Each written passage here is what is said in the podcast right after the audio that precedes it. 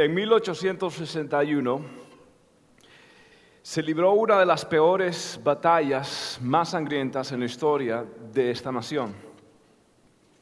De todas las guerras que Estados Unidos ha tenido, ha emprendido, se ha aventurado, se ha lanzado, ninguna de estas guerras ha sido tan sangrienta, tan devastadora como esta guerra.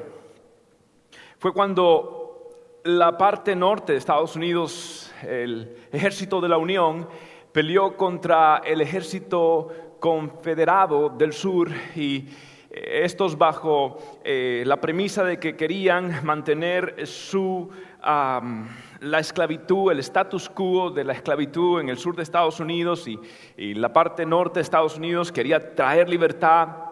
Se libró una de las batallas más colosales, más históricas en la historia de esta nación esta batalla era una batalla por la libertad.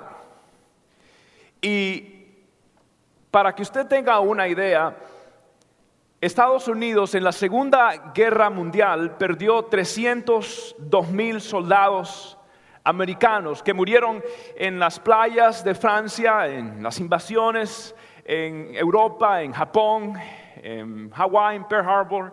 Eh, todo lo que la nación americana eh, se lanzó, 302 mil soldados perdieron la vida. Pero en esta guerra interna, en esta guerra dentro de sí misma, murieron 620 mil soldados americanos, más que el doble. La guerra de Irak, no sé cuánto va, 3 mil, 5 mil esta guerra fue la guerra más sangrienta.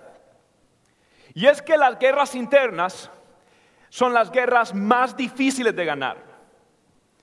Las guerras externas eh, tienen su estrategia, tienen su forma, las guerras externas de una manera u otra se puede ganar. Pero las guerras más difíciles de poder manejar son las guerras internas. Las guerras que van por dentro.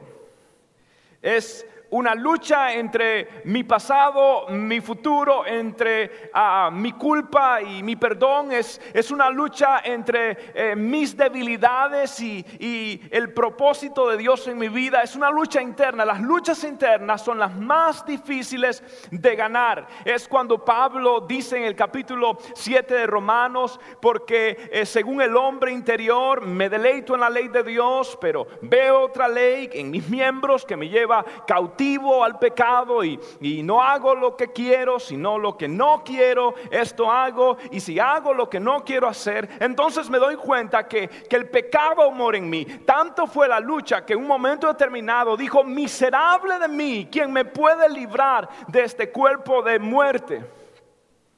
Pablo tuvo su talón de Aquiles su caballo de Troya, su aguijón de la carne. Y todos nosotros tenemos una debilidad. Todos nosotros tenemos falencias en nuestro carácter, todos nosotros tenemos situaciones y circunstancias que constantemente nos van a llevar al trono de la gracia y pedir y decir, Señor, líbrame de esta situación, líbrame nuevamente de esto. Son fantasmas del ayer, son piedras eh, que se repiten en el camino y, hay luchas internas que, que se libran y estas luchas internas son las luchas más tremendas que se puedan librar. Es la lucha entre el espíritu y la carne. De hecho, si nosotros vamos a experimentar la vida neuma, la vida del espíritu, la vida de la libertad, del gozo, de la paz, del reino de Dios, vamos a enterarnos de un principio. Y número uno, vivir en el espíritu, para vivir en el espíritu hay que entrar en un conflicto. Si usted se atreve a entrar a la vida del Espíritu, usted está entrando en un campo minado, en un conflicto. Mire las palabras de Pablo en Galatas 5. Digo pues, andad en el Espíritu y no satisfagáis los deseos de la carne. Porque el deseo de la carne es contra el Espíritu y el del Espíritu es contra la carne. Y estos se oponen entre sí para que no hagáis lo que quisiereis. Pero si sois guiados por el Espíritu, no estáis más bajo la ley. Mire, Pablo está diciendo aquí hay dos bandos, el espíritu y ¿cuál es el otro bando? El corazón, ¿cuál es? La carne. Pablo está diciendo aquí hay una lucha tremenda, aquí hay una lucha y esto dice se oponen entre sí. Estos luchan entre sí. Estos la palabra se oponen en el idioma original significa se agrieden, se hieren.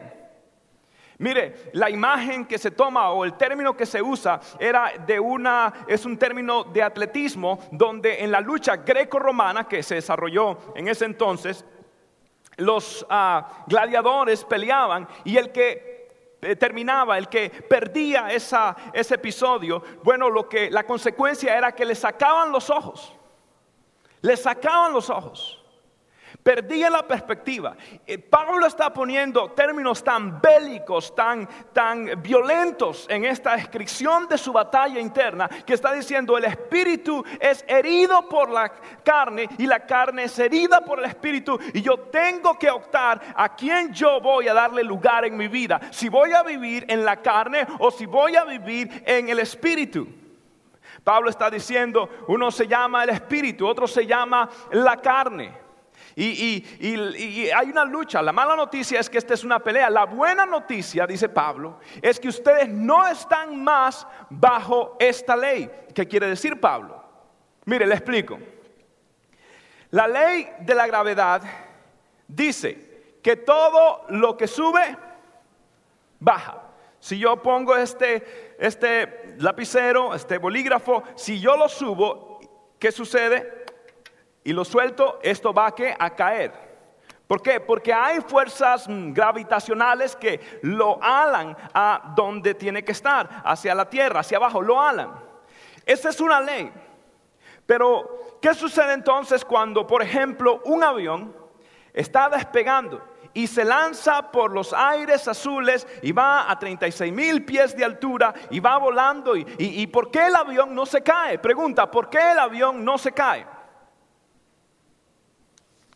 Si todo lo que sube baja, y no significa que allá en el aire el avión deja de ser ah, gravitacional o que no está expuesto a las fuerzas gravitacionales. No, sigue siendo. Pero hay otra ley que se interpone, hay otra ley que trasciende a la ley de la gravedad. Es la ley de la aerodinámica.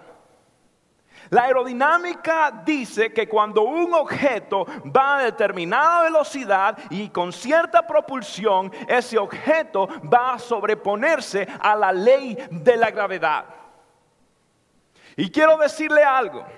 Está la ley de la carne, que es la ley de la gravedad, que me está hablando al pecado, que me está hablando a las debilidades de mi vida, a las debilidades, eh, personas que luchan con, sus emociones, un día están contentos, otro día están deprimidos, un día están ah, de esta forma y el otra vez están de la otra forma, personas que luchan con debilidades morales, personas que luchan en diferentes circunstancias, situaciones, un día están creyendo por sus hijos, otro día eh, las evidencias son tan eh, funestas que se desaniman y dejan de creer que Dios va a hacer un cambio en su familia. Pero cualquiera que sea, hay, fuerzas de gravedad y, la fuerza de la carne nos va a estar hablando. Pero yo quiero que usted sepa que hay una fuerza mayor que la fuerza de la carne, es la fuerza del Espíritu. Y cuando usted agarra la fuerza y la convulsión del Espíritu Santo y aprieta la velocidad de la obediencia, usted va a despegar y va a lanzarse a nuevos niveles. Y es hora de salir del nivel de la carne, de la vista, de los sentidos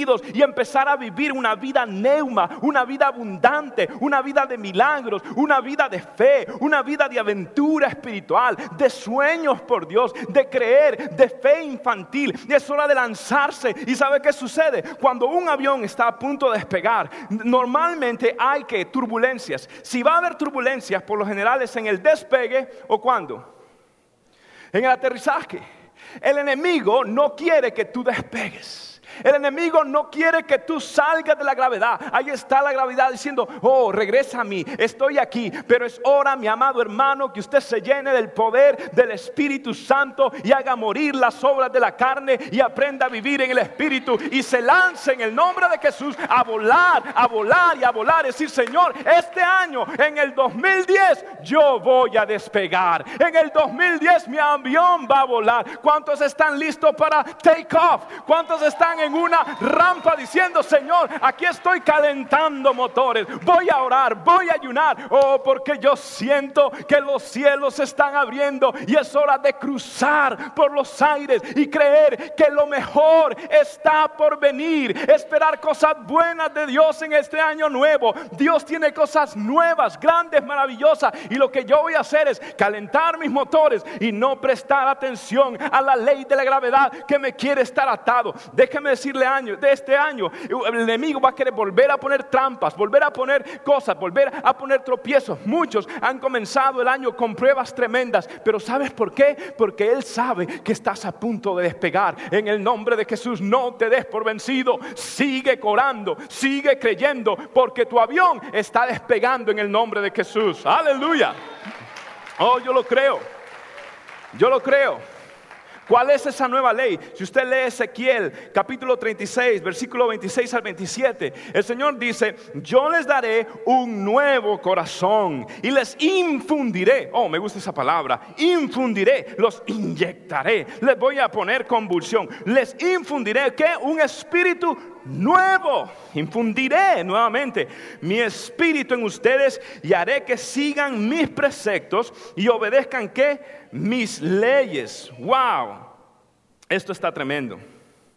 Mire, lo que está diciendo el Señor es de que ustedes van a recibir de mi Santo Espíritu y van a dejar de vivir en la carne, ese corazón de piedra, como dice en otra versión el profeta. Le voy a quitar ese corazón de piedra, le voy a dar un espíritu nuevo, le voy a infundir de mi espíritu y van a caminar en mis preceptos y en mis estatutos. La razón, en otras palabras, que ustedes todavía no han podido caminar en mis preceptos y en mis estatutos es que no están caminando en el espíritu.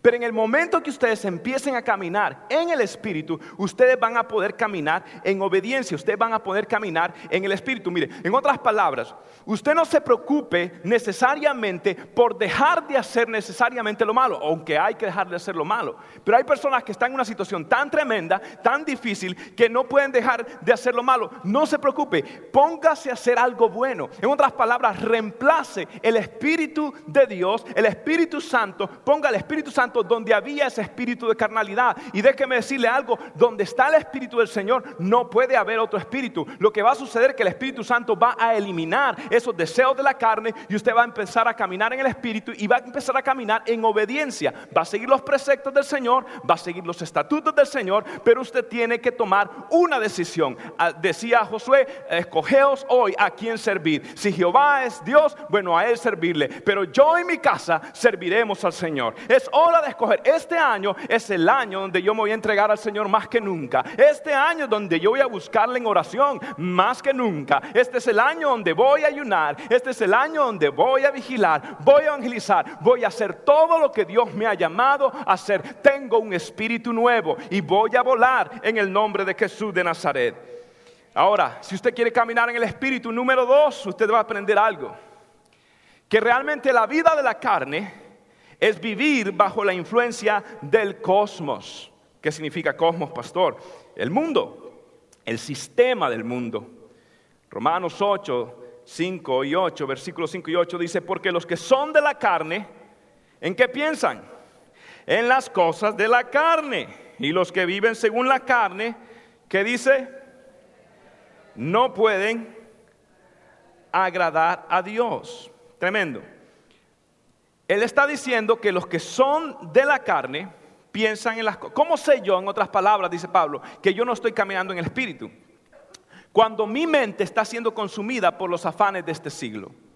Cuando mi mente está siendo consumida por mí mismo, eh, cuando me vuelvo consciente nada más de mis necesidades, cuando me vuelvo egoísta, materialista, cuando me vuelvo netamente narcisista, cuando yo estoy pensando en mí o, cuando me empiezo a preocupar por los afanes acá, afanes allá, eh, eh, cuando estoy pensando en las cosas de la carne, ¿en qué está pensando el carnal? ¿En la qué? En la carne.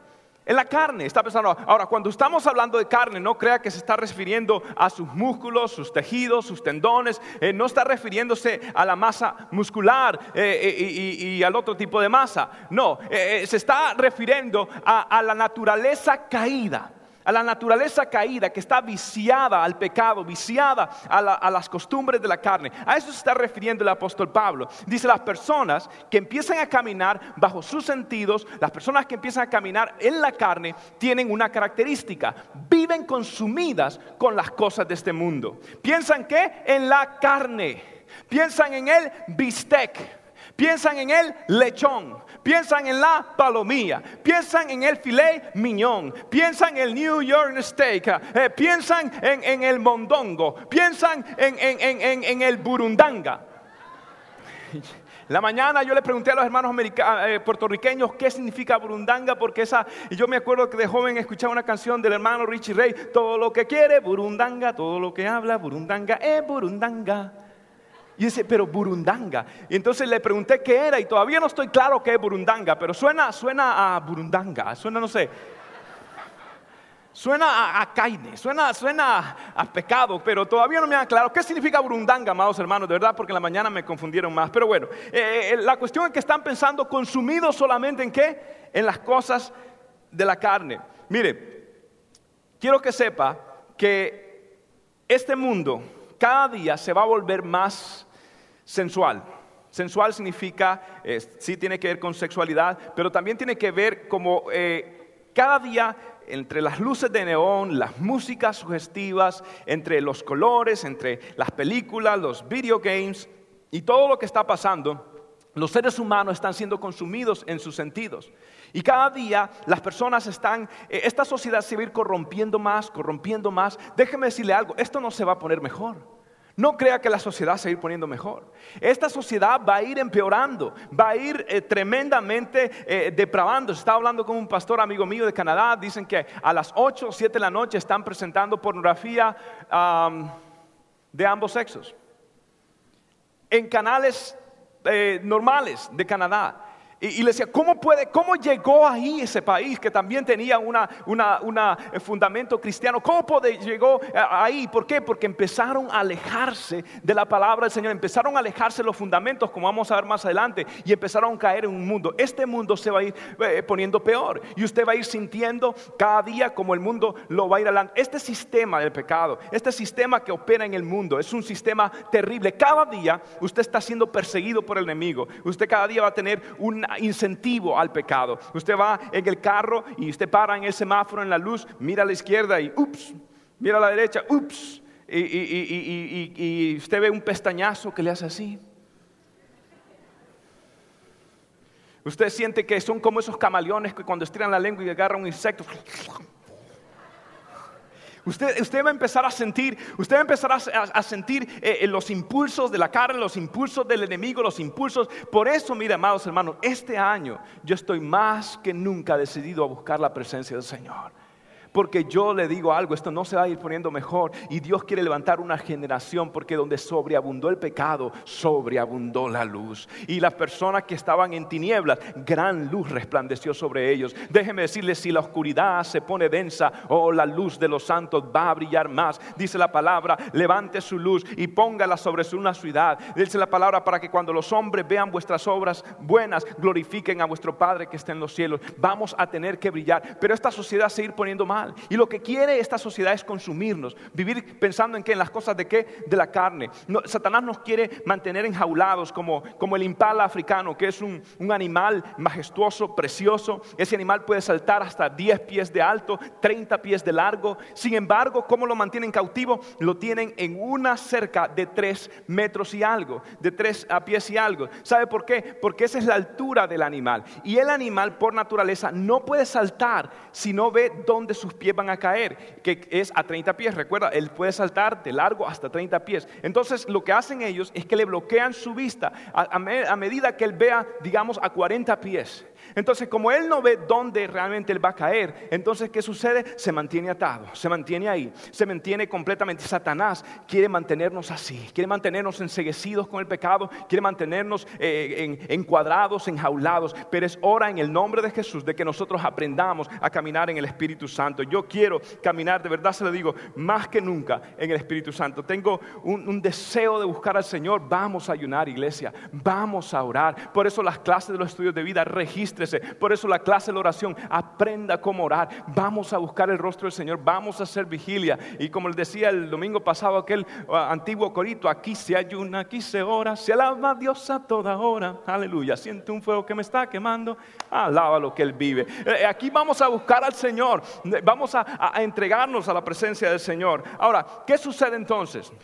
¿Qué sucede eh, en esta lucha? Eh, ¿Qué sucede? Miren, el único lugar que Dios tiene para la carne se llama la cruz. Entonces el principio para nosotros poder mantener la carne en su lugar es que el antídoto de Dios para la carne es la crucifixión. ¿Cuál es el antídoto de Dios? La crucifixión. Gálatas 5:24. Pero los que son de Cristo, que han hecho, han crucificado la carne con qué? Con sus pasiones y con qué? Con sus deseos. Wow. Mire, lo que está diciendo Pablo, Pablo pudo haber escogido diferentes palabras para describir cuál es la situación, nuestra relación con la carne. Pablo pudo haber dicho, eh, si va a la iglesia, eh, ya estará libre de sus deseos y pasiones desordenadas. Eh, si, si, va a la iglesia y canta un corito, lee un, un libro, va a una clase, ya está libre. No, Pablo dice que el cristiano solamente puede ser libre cuando está teniendo una vida como crucificada. ¿Por qué usó esa palabra? ¿Por qué no usó una palabra menos, no sé, cruel, una palabra más eh, fácil de digerir. No, usó crucificada. ¿Sabe por qué? Porque está dando a entender que aunque nosotros todavía estamos vivos, estamos nosotros eh, eh, crucificados con Cristo. Y esto significa tres o cuatro cosas. Número uno, nos recuerda del precio que Cristo pagó por nuestros pecados. Nos recuerda que el Salvador murió. ¿Cómo nosotros vamos entonces a fallarle al Señor? ¿Cómo nosotros vamos a, pisotear la sangre de Cristo, a, darle la espalda al Señor? Eh, número dos, nos recuerda que nosotros debemos de tomar nuestra cruz y seguir a Cristo diariamente. El Señor dijo que si alguno quiere servirme, tome su cruz y sígame. Nos recuerda de esto. Nos recuerda también en tercer lugar que siempre cuando usted lidia con la carne y usted crucifica la carne va a ser un proceso doloroso. Muchos de ustedes van a tener que decir no a algunas personas. Muchos de ustedes van a tener que cambiar teléfonos. Muchos de ustedes van a tener que hasta cerrar su cuenta de Facebook. Muchos de ustedes van a tener que botar su televisor o botar la internet, botar la computadora. Usted va a tener que hacer lo que tenga que hacer, pero usted va a cuidar su santidad. Usted y le va a doler y va a haber un precio a pagar. Pero escucha, más vale guardar su santidad para Dios y su pureza. Más vale usted más que un hombre. Usted es un hombre de Dios. Más que una mujer, usted es una mujer de Dios. Corra, huya del pecado, a la tentación no se le enfrenta, a la tentación se le huye, a la prueba se enfrenta, pero a la tentación huyan mis valientes. Cuídese, guárdese y va a ser doloroso. En cuarto lugar, nos da a entender que con la carne hay que tratar radicalmente radicalmente. Oh, crucifixión, crucifixión. Dijo el filósofo Trapp, cuando Cristo vino en carne, nosotros lo crucificamos, pero cuando Él viene a nuestra vida, ahora Él nos crucifica. Ahora Él dice, vamos a vivir vidas como crucificadas. Y usted dirá, pastor, ah, yo pienso que, que ya que ya yo no iba a ser tentado. Mire, yo no yo le puedo decir como persona, como pastor, mire, yo todavía soy tentado. Y hasta que Cristo venga, seguiré siendo tentado. Eh, todos, ojalá que no, que llegáramos al día que nadie fuese tentado en nada, pero todos somos tentados en alguna área. Hay jóvenes solteros que pensaron que cuando se iban a casar, cuando me case, se acaban la tentación. Pregunta, casados, cuando se casa se acaban todas las tentaciones, ¿sí o no? ¿Sí o no? Mire ese montón de hermanas ancianitas dicen, no, pastor, todavía no. Todavía hay tentación.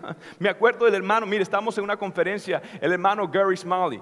¿Cuántos conocen hermano Gary Smalley? Gran escritor, autor de libros, el ADN de las relaciones, eh, un gran hombre. Estábamos en una conferencia aquí en Gardens, recuerdo yendo al gran hombre de Dios y, wow, yo queriendo escuchar su disertación. Y de pronto él dice, hermanos, quiero contarles que mientras celebraba mi cumpleaños número 70, iba con mi bastoncito iba por la playa y pasó una filistea que no era tan fea y, como que empecé a sentir que, mi presión eh, cardíaca empezó a aumentar más y, empezaba a, sentir que el corazón me bondeaba y, y empecé, ay Señor, líbrame de la tentación y fue tan grande la tentación que ahí mismo caí tirado al piso en un ataque al corazón. Casi me muero. Yo decía, Dios mío, 70 años. Si hay lo que queda. No hay carne, ahí hay pellejo, pero, pero, pero, aún el pellejo parece que, escuche, esto no se va a acabar. Más vale que usted tome una decisión por Dios y diga, me voy a guardar y vivir en santidad con el Señor. Ya sea que esté soltero, casado, guárdese para el Señor. La lucha no se acaba. Cuídese. La única forma es mantenerse cuidando y cuidando una salvación tan grande como decía Pablo. No se puede descuidar. Atesorando, cultivando la mente en las cosas del Espíritu. Y este es mi tercer punto. La vida espiritual es vivir bajo la influencia del consolador. Diga conmigo, la vida espiritual es vivir bajo la influencia del consolador. Hay un conflicto, ¿cierto? Y tenemos una situación, que es que nosotros tenemos que confiar en el Señor, tenemos que crucificar la carne, evitar la influencia del cosmos, pero entender que la vida del Espíritu es vivir bajo la influencia del consolador. ¿El consolador quién es? El Espíritu Santo. Romanos 8, 5 al 6. Dice, los que viven conforme al Espíritu fijan la mente en los deseos del Espíritu. La mentalidad pecaminosa es muerte, mientras que la mentalidad que proviene del Espíritu, que es vida y paz.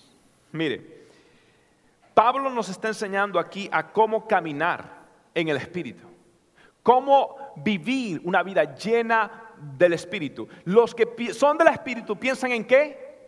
En las cosas de el Espíritu. Jesús decía, poned la mirada en las cosas de arriba donde está vuestro Padre sentado. Porque el mundo pasa y sus deseos, pero el que hace la voluntad de Dios permanecerá. Eh, Dios está diciendo, concéntrense en lo más importante, cuiden su dieta espiritual. Todo el mundo está con nuevas resoluciones. ¿Y cuál es su dieta entonces espiritual? ¿Cómo usted hace para cuidar su espíritu? Y dirá, bueno, ¿y por qué entonces cae en tentación? ¿Por qué se siente provocable? Mira, una de las cosas que las personas caminan en tentación es que son provocables. No, yo no peco, pastor.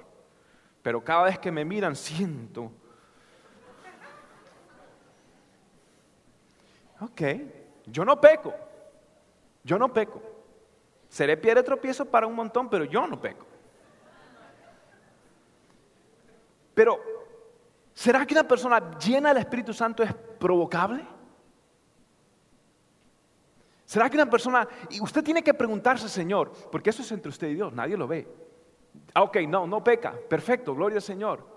Pero Dios conoce el corazón, Dios conoce lo profundo suyo. Dios sabe cuando en una mirada hay interferencia. Hmm, Dios sabe cuando eh, eh, eh, el pestañeo fue un poquito más, más rápido. Dios sabe cuando se tiró el pelo al hombro. Eh, mm. Dios sabe cuando los hombres flexionaron más. Se pararon más rectos. Dios conoce el corazón. Dios conoce cuando queremos impresionar. Dios conoce. Y la vida del Espíritu, cuando usted vive una vida honesta con el Señor, Usted tiene que pensar en la agenda de Dios en todo momento. ¿Cuál es la agenda de Dios? ¿Cuál es la agenda de Dios? ¿Cuál es la agenda de Dios? ¿Cuál es la agenda del Señor? Yo conocí a un joven que su agenda decía, pastor, yo soy un regalo de Dios a todas las mujeres solteras. Sí, mijito. ¿Cómo te llamas? ¿Gadareno o cómo? Eh, no. Usted, Dios conoce el corazón y hay un, esa es pureza de verdad. Ya no es, oh, caigo, no es pureza del corazón, es integridad del alma. Es cuando nadie lo está viendo. Es usted y su mundo con Dios, las imaginaciones. La Biblia dice que cuando aparezca el Rey de Gloria, Él va a revelar las imaginaciones del corazón. Oh, ¿qué tal? Hello. Ah, sí. Ahí es donde, allí es donde usted quiere agradar a Dios. Eso es una vida que agrada a Dios. Cuando usted adora a Dios en su estilo de vida y en el estilo de pensamientos, de imaginaciones. Hermanos, cuánto camino nos falta. Pero Dios nos está invitando a la santidad. Porque la Biblia dice, la santidad conviene a mi casa. Y Dios es santo. Y Dios puede usar a todos, por supuesto que Él es lleno de gracia, pero escuche, hay mayor acceso, y se lo digo, mientras usted se guarde más para el Señor, hay un acceso a su presencia. Oh, boy. Hay, hay una puerta a su presencia, hay una facilidad a su presencia, hay una, una un acostumbramiento de, los sentimientos y, de las emociones a la presencia del Señor que es así, así, así. Y el discernimiento del Espíritu Santo empieza a fluir, a fluir y, tú estás ahí. Hay momentos que tienes que luchar, pues estás parado comprando un café y Dios te dice tal, tal, tal, tal, tal, tal, y dice, Señor, dame un break porque no, no puedo con todo lo que, las situaciones que está pasando cada persona. Es imposible. Pero eso es cuando tú empiezas a buscar a Dios y, quieres guardarte para Dios, te vean o no te vean. Dios te está viendo y Dios está viendo allí, en esos momentos, las intenciones de tu corazón. Aquí hay sabiduría en estas palabras. Guárdate, acércate a Él, búscale a Él. La Biblia dice, y me buscaréis y me hallaréis porque me buscaréis de todo vuestro corazón. Y Dios sabe cuando hay un corazón con porciones y parcialmente y, de tanto porcentaje. Oh, pero yo quiero conocer al Señor de todo corazón. Yo quiero ser como Moisés que le diga, oh Señor, he visto tus milagros, he visto tus proezas, he visto las pestilencias, he visto tu mano sobre Egipto, tu mano sobre Faraón, he visto tu columna de nube, he visto tu columna de fuego, pero todavía no estoy satisfecho. Muéstrame tu gloria. Oh, muéstrame tu rostro. Oh, Moisés, pasaré delante de ti, pero no podrás verme. Te pondré en el collado de una piedra, en la hendidura de la piedra, y cuando pase, oirás el nombre Jehová Santo, Santo, Santo. Te darás la vuelta y mirarás nada más mi espalda, porque no hay hombre que me vea y viva. Sin embargo, dice el Señor que ahora nosotros podemos ver el rostro del Señor y tener acceso al trono, al trono de la sublime gracia, y podemos entrar y hallar gracia de Dios. Oh amados, qué maravillosa, maravilla, promesa del Señor poder entrar a su presencia, amados. Pero para ello usted tiene que tomar una decisión, crucificar la carne, ocuparse en las cosas del Espíritu, llenarse. La palabra que habla de caminar en el versículo 16 es paripateo, que es la palabra caminar normal. Pero en el versículo 25 que acabamos de leer es estoiqueo, que es caminar en línea, de acuerdo a el Espíritu Santo. Mire, el Señor es más activo donde hay hambre por Él. Y me gusta el término que está utilizando. Él está diciendo paso a paso. ¿Quién entiende lo que es caminar? ¿Quién entiende que es caminar? Todos entendemos caminar. Y dice que ¿cómo caminamos el Espíritu? Paso a paso. Paso a paso. Señor, me arrepiento, recibo tu perdón por fe. Señor, oh, te fallé en esto, perdóname, Señor. Mire, déjeme decirle, yo me vivo arrepintiendo todos los minutos de mi vida. Oh, Señor, eso no estuvo bien. No, esa no es la manera de hacerla. Eso no es la forma de tratar a alguien. Eso no es lo que tú querías. Debí haber hecho más. Debí haber ido a, visitar a tal persona. Debí haber, Señor, esto es lo que, Señor, eh, eh, eh, fui muy, muy inteligente, pero no fui ah, totalmente honesto. No, no, yo quiero ser puro. Yo quiero quiero, ayúdame. Y es arrepentimiento, por fe recibo perdón. Es cada día usted va a ser, Señor, voy a caminar paso a paso. ¿Cómo se vive en el Espíritu? Paso a paso, decisión tras decisión. En otras palabras, una persona espiritual no se hace en un día, sino diariamente, tomando decisiones por Dios, tomando decisiones por usted va a empezar a vivir la vida llena del Espíritu. Ahora, ¿cuál es la vida llena del Espíritu? Aquí está Efesios 5:18 que dice, no os embriaguéis con vino, en lo cual hay disolución, antes bien sed llenos eh, del Espíritu Santo del Señor. Mire, aquí hay tres cosas. Número uno, está hablando de la comisión, sed llenos. Sed llenos. La comisión es un tono imperativo. No está diciendo, tengo una sugerencia. ¿Podrían ustedes llenar? No, sed llenos del Espíritu. Es un, término imperitativo. Tiene que llenarse, tiene que, ser inmediatamente lleno. ¿Y qué significa eso? El control. ¿Quién está en control? Yo quiero que tú sepas que el que está en control es el Señor. Y eso es eh, que estoy completo. Cuando Dios me llena, estoy completo. ¿Cómo? Estoy, estoy repleto.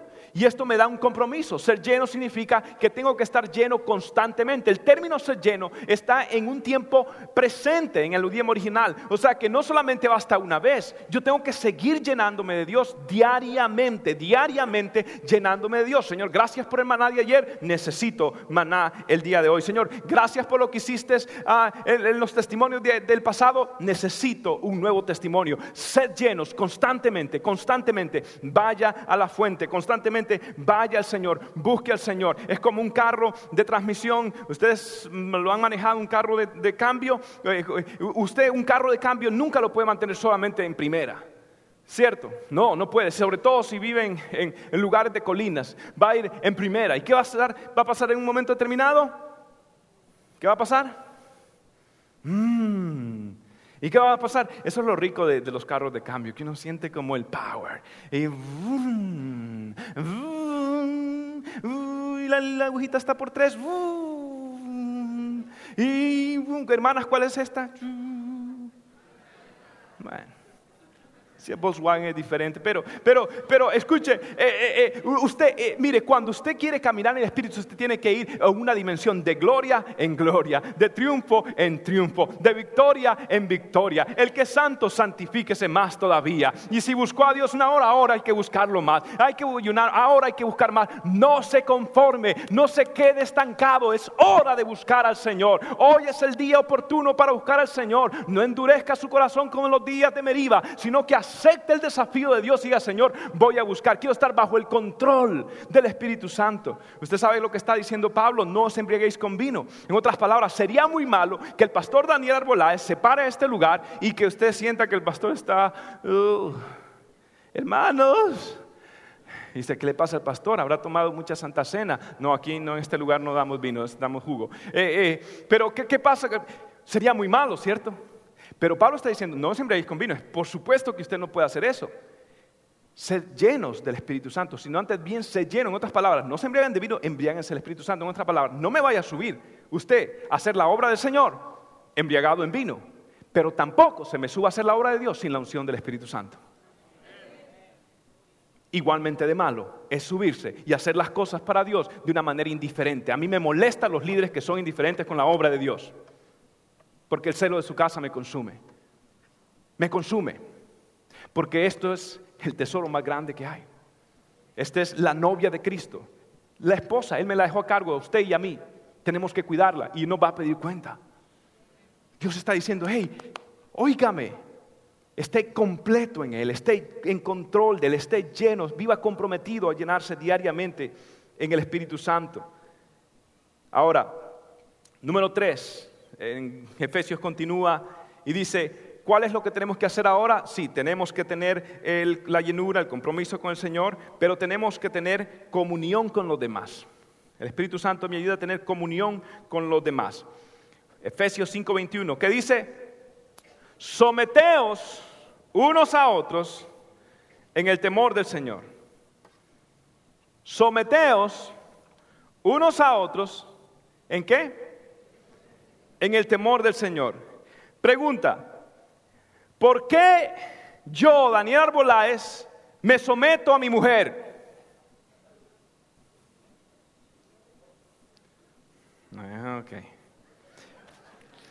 Hombres, ¿por qué usted, según ese texto bíblico, ¿por qué usted se somete a su mujer? ¿Por temor al Señor. Déjeme explicar el texto. ¿Por qué usted, hombre, se somete a su mujer? Como dice el texto, por temor a la señora, digo al Señor, pastor. ¿Cuántos hombres se someten a la mujer? Eso son nada más a carcajada. Óigame, pero yo, yo los veo todos inactivos. ¿Cuántos hombres se someten a sus mujeres, según la Biblia?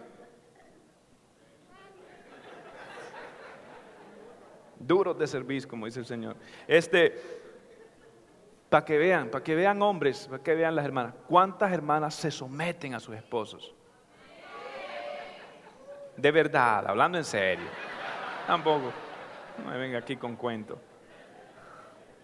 Mire, yo me someto tanto que, que me dieron esta camisa para usar.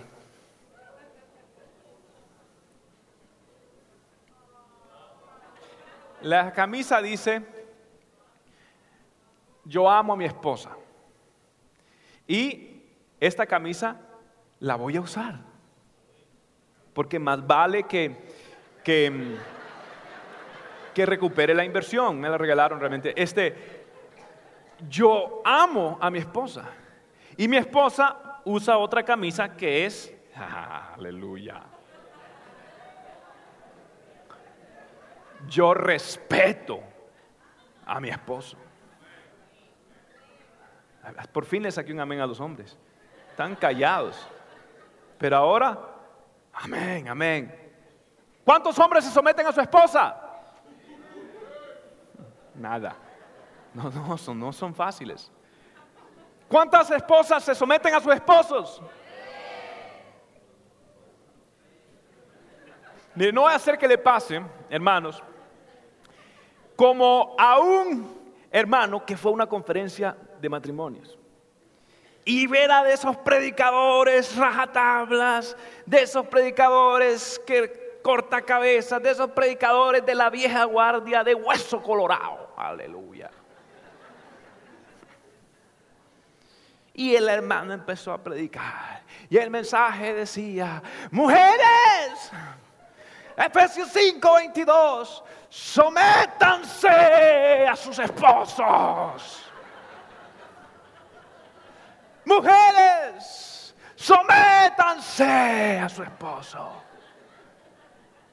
Y el hermano estaba en el culto. La Biblia dice que cuidado con esas Jezabeles. Y el hermano estaba con su esposa y el hermano, aleluya, amén, gloria a Dios, qué unción, aleluya. Uy, padre, uy, mi amor, tenemos que comprar ese CD hoy. Eh, eh, gloria a Dios, mujeres tienen que aprender que quien manda es el hombre, el predicador y el hermano. Aleluya, aleluya, gloria a Dios, habla Señor, habla Padre, habla.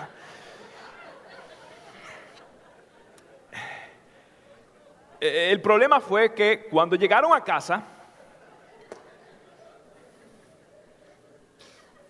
el hombre llegó todo motivado con la prédica de aquel pastor, ¿no? Y llega, tira la puerta, ¡pa! Se para.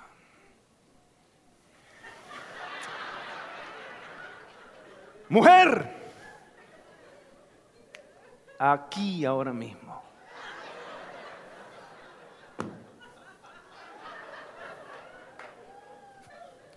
Sométete, dice el Señor. ¿Oíste hoy el mensaje del siervo profeta de Jehová hoy que nos habló? ¿Ah? Señor nos habló.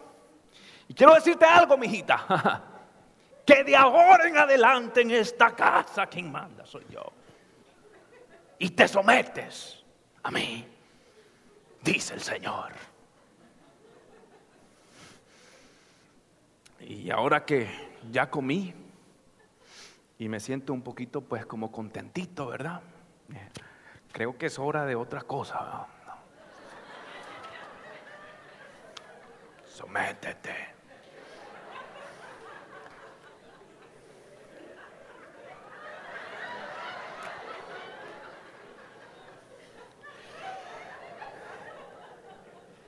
El problema fue que ese hombre no vio a su mujer por dos semanas.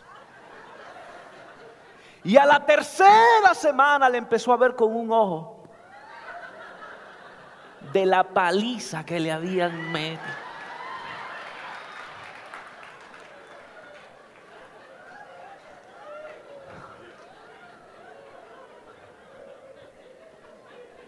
A la tercera. Algunos de ustedes si se atreven en un mes lograrán abrir los ojos. Eh, en realidad, el Espíritu Santo está hablando ahí de la vida del Espíritu y está diciendo, hay sometimiento mutuo. ¿Por qué? Por referencia a mi relación con Cristo. Porque tengo temor al Señor. Yo escucho a mi esposa por el temor que tengo a Dios. Y ella porque ella sabe que también Dios me está hablando, usando a mí para hablar de su vida. Y nos respetamos esa relación que Cristo tiene individualmente con cada uno. Y nos respetamos. Por respeto al Señor, y le voy a ser franco, yo casi nunca he visto, casi pocas veces he visto problemas de sumisión, pero he visto muchos problemas de falta de liderazgo. Pero cuando las personas empiezan a vivir la vida en el Espíritu, hay personas que tienen más que problemas psicológicos o ausencia de conocimientos, tienen todo el conocimiento, pero le falta power, le falta poder para hacer lo que ya saben que tienen que hacer. Y ese poder solo está en la vida del Espíritu que se busca a través de la intimidad con el Señor. Cuarto y último, el Espíritu produce algo, es comunión con Dios. En Efesios 5, 19 dice, hablando entre vosotros con qué? Con salmos. ¿Y qué? Himnos y cánticos espirituales. Ahora, ¿cuáles salmos se refiere Pablo? ¿Qué cree usted que se refiere Pablo a esos salmos? ¿Los salmos de quién? De David. O sea, está diciendo las escrituras. Es más, adelante está hablando de las escrituras. Que cada uno hable conforme a las palabras del Señor. Y ahora dice, eh, cada uno hable como y cante con salmos, con cánticos espirituales, cantando y alabando al Señor en vuestros qué? En vuestros corazones. Mire, lo que está diciendo Pablo, número uno, que la comunión con Dios es a través del conocimiento de las escrituras.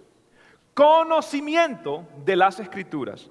Juan 5:39 reza de esta forma, escudriñad las escrituras porque a vosotros os parece que en ellas tenéis la vida eterna y ellas son las que dan, ¿qué? Testimonio de mí. Miren, Usted sabe que Estados Unidos es considerado todavía el país con mayor porcentaje evangélico, uno de los países con mayor porcentaje evangélico, entre comillas. Habría que ver que es realmente evangélico.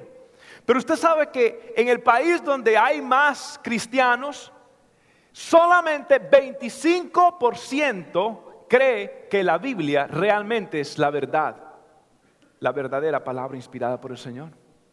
Wow. Con razón allá afuera dicen, oh, no existe la verdad absoluta. Pero si usted es cristiano y usted tiene una Biblia, mire, levante su Biblia, levante su Biblia en alto. Levante su Biblia. La gente cree que no hay verdad absoluta. Aquí hay verdad absoluta. Su palabra es verdad. El cielo y la tierra pasarán, pero mi palabra no pasará, dice el Señor. La escritura tiene que ser base de la vida cristiana. En 1517, un monje alemán se paró en, un castillo y puso 95 tesis y protestó, hizo la gran reforma, Martín Lutero, y él hizo cinco premisas. Y las cinco premisas, una de ellas era solo Cristo, solo Cristo. En latín, solo Cristo, solo en Él hay salvación. No es a través de, las ah, liturgias, no es a través de las misas, es solo Cristo, solo Cristo. La otra sola fide, fide solo fe. El justo por la fe vivirá. La otra es sola gratia, sola gratia, solo la gracia de Dios. No es a través de vender indulgencias, no es a través de, que tenían que darle por ley 25% a la iglesia cada vez que alguien se moría o de todo lo que tenía. No, no es así, es por la gracia de Dios que alguien es salvo, sola gratia. La otra solo deo gloria, solo deo gloria. O sea, todo esto que hacemos es para la gloria del Señor. Y la quinta era sola escritura, solo la palabra del Señor. No hay otro libro, no hay otro libro. El libro que tenemos es el libro de la palabra del Señor. Oh amados, este libro contiene la mente de Dios, la revelación de las escrituras. Este libro es el compás del viajero. Este libro es la vara del peregrino, la brújula del navegante, el mapa del cristiano. Oh, léala constantemente, piensa en ella frecuentemente. Léala y será sabio. Créala, escuche y será salvo. Y y serás salvo. Esta es la palabra del Señor nuestro y su palabra permanece. Yo sí creo en verdad absoluta. Jesucristo es la verdad, su palabra es verdad. Y yo le doy gloria a Dios que tenemos su palabra. Por último, la comunión con el Espíritu. Y le voy a dar un texto rarísimo, rarísimo este texto, raro. Mire, habla de un rey que hizo algo tremendo. Muchos de nosotros nos vamos a identificar muy pronto con él. Dice, el rey Acaz fue entonces a Damasco para encontrarse con Tiglat Pileser, rey de Asiria. Y cuando vio el altar que había en la ciudad, el rey Acaz le envió al sacerdote Urias un plano del altar con un dibujo de todos los detalles. Entonces Urias construyó un altar según las instrucciones que el rey Acaz le había enviado desde Damasco, capital pagana. El altar de bronce que luego hizo, el altar de bronce que estaba en la presencia del Señor, lo retiró de la parte delantera del edificio. El rey desmontó los paneles de las bases, les quitó los lavamanos, además bajó la fuente que estaba encima de los bueyes de bronce y la instaló sobre un enlosado de piedra. Hmm. Mire, amados hermanos, esto es tremendo. Resulta que alguien iba a invadir al rey Acaz. El rey de Siria iba a invadir Acaz. Entonces este vino y agarró los tesoros de la casa real del Señor, se los ofreció como presente a Siria, a Tiglat Pileser, y se lo ofrece a él para que Tiglat Pileser le haga el trabajo de mercenario. Pues resulta que lo defiende, lo libra. Entonces él va, él va y número uno, había sacado los tesoros del altar del Señor, había sacado lo más preciado del altar del Señor y se lo había llevado a este hombre. Mire, amados hermanos, este hombre empezó a descuidar su vida espiritual y cuando alguien comienza a descuidar su vida espiritual, empieza a adjudicarle sus éxitos, sus logros a otra cosa que no sea Dios. Déjeme decirle algo, usted está donde está, no por sus logros, no por su educación, usted está donde está por la gracia del Señor, pero también porque usted recuerda que antes usted era una persona de oración, usted es una persona que buscaba el rostro del Señor. Déjeme decirle, no le dé crédito a nadie, todo se lo debo a Él, mi vida, mi esperanza, mi consuelo, todo se lo debo al Señor. No es Tiglat Pileser, no es Faraón, no es Nabucodonosor, no es ninguno de los reyes asirios, no es ni Darío, no es ni, ninguno de los medos o persas. No, mi salvación viene viene de Jehová que hizo los cielos y la tierra.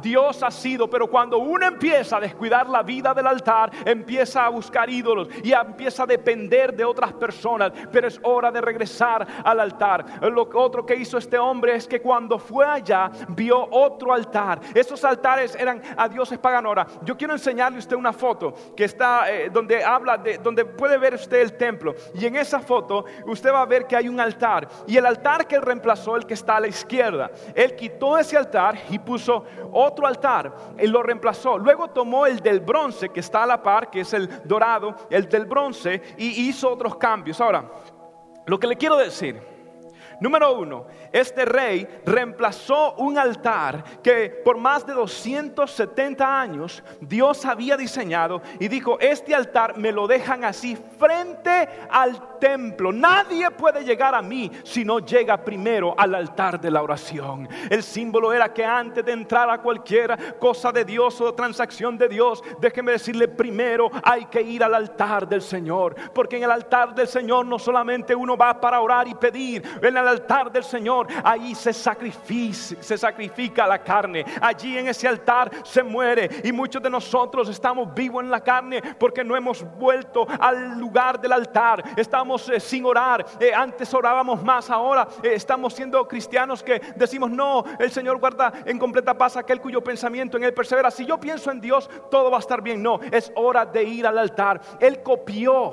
él copió lo que otros hacen cuando una persona empieza a descuidar su altar con el Señor, empieza a copiar lo que otros hacen, empieza a imitar lo que otras personas, los métodos, las formas de otras personas y empiezan a hacer lo que otras personas hacen. ¿Por qué? Y dice que puso, quitó el altar viejo y puso el nuevo, puso el altar nuevo ahí. Muchos de nosotros eh, nos gusta lo novedoso y queremos ser populares y queremos tener lo que otros tienen. Y miren, como iglesia, le voy a ser franco, a mí me gusta lo novedoso. Yo creo que, que Dios le gusta que nosotros tengamos cosas nuevas. Siempre estoy pensando en nuevos métodos, estrategias. Y, y qué bueno, yo créame que yo soy por novedoso, me fascina lo creativo, pero escúcheme algo, nosotros más que algo novedoso, lo que necesitamos es el poder del Señor. Escúcheme, nosotros no dependemos de un edificio tan hermoso como este eh, lo que más necesitamos no son sillas cómodas como las que tenemos. Lo que más necesitamos no es un púlpito, no es instrumentos tan buenos. Lo que más necesitamos no es una nueva man. Lo que más necesitamos no es un nuevo equipo o cámaras. Lo que Christ Fellowship en español necesita más que todo es volver al altar del Señor, postrarnos en su presencia, orar, buscar su rostro, arrepentirnos de nuestros pecados, volvernos a Él, clamar y agarrarnos de los cuernos del altar y decir de aquí no me voy hasta que el Señor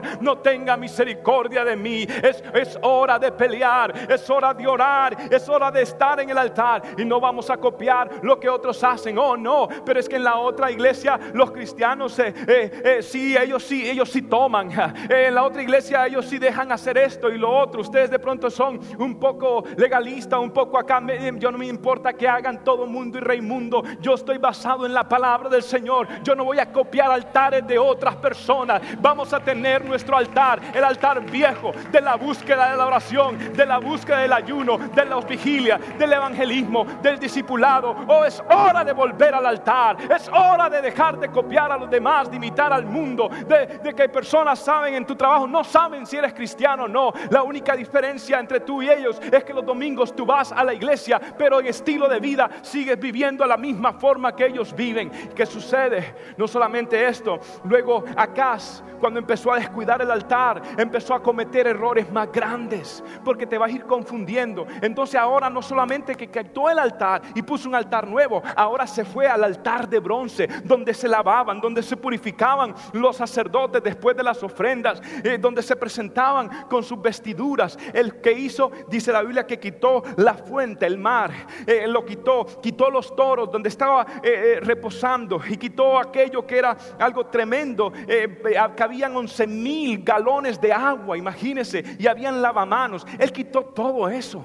Él quitó él quitó el agua, Él quitó los, el simbolismo de, los bueyes. Y déjeme decirle, el agua representa la presencia del Espíritu Santo, la unción del Espíritu Santo. Y, los bueyes representan la fuerza de aquellos cristianos que caminan bajo la presencia del Señor. Hay una fuerza diferente, no es estilo, no es elocuencia, no es personalidad, es unción del Espíritu Santo que rompe cadenas, que desata hay algo diferente. Mire, yo no puedo ser un cristiano profesional. Yo no soy un orador profesional. Oh, no, prefiero renunciar y vender naranjas y tomates, pero nunca pararme aquí por hablar o por llenar un espacio. No, no, no. Yo quiero vivir bajo la unción del Espíritu Santo. Y déjeme decirle, eh, Acá lo que hizo fue que empezó a vaciar. Y cuando tú te alejas del altar, empiezas a vaciarte de la unción y empiezas a perder la fuerza de tu vida espiritual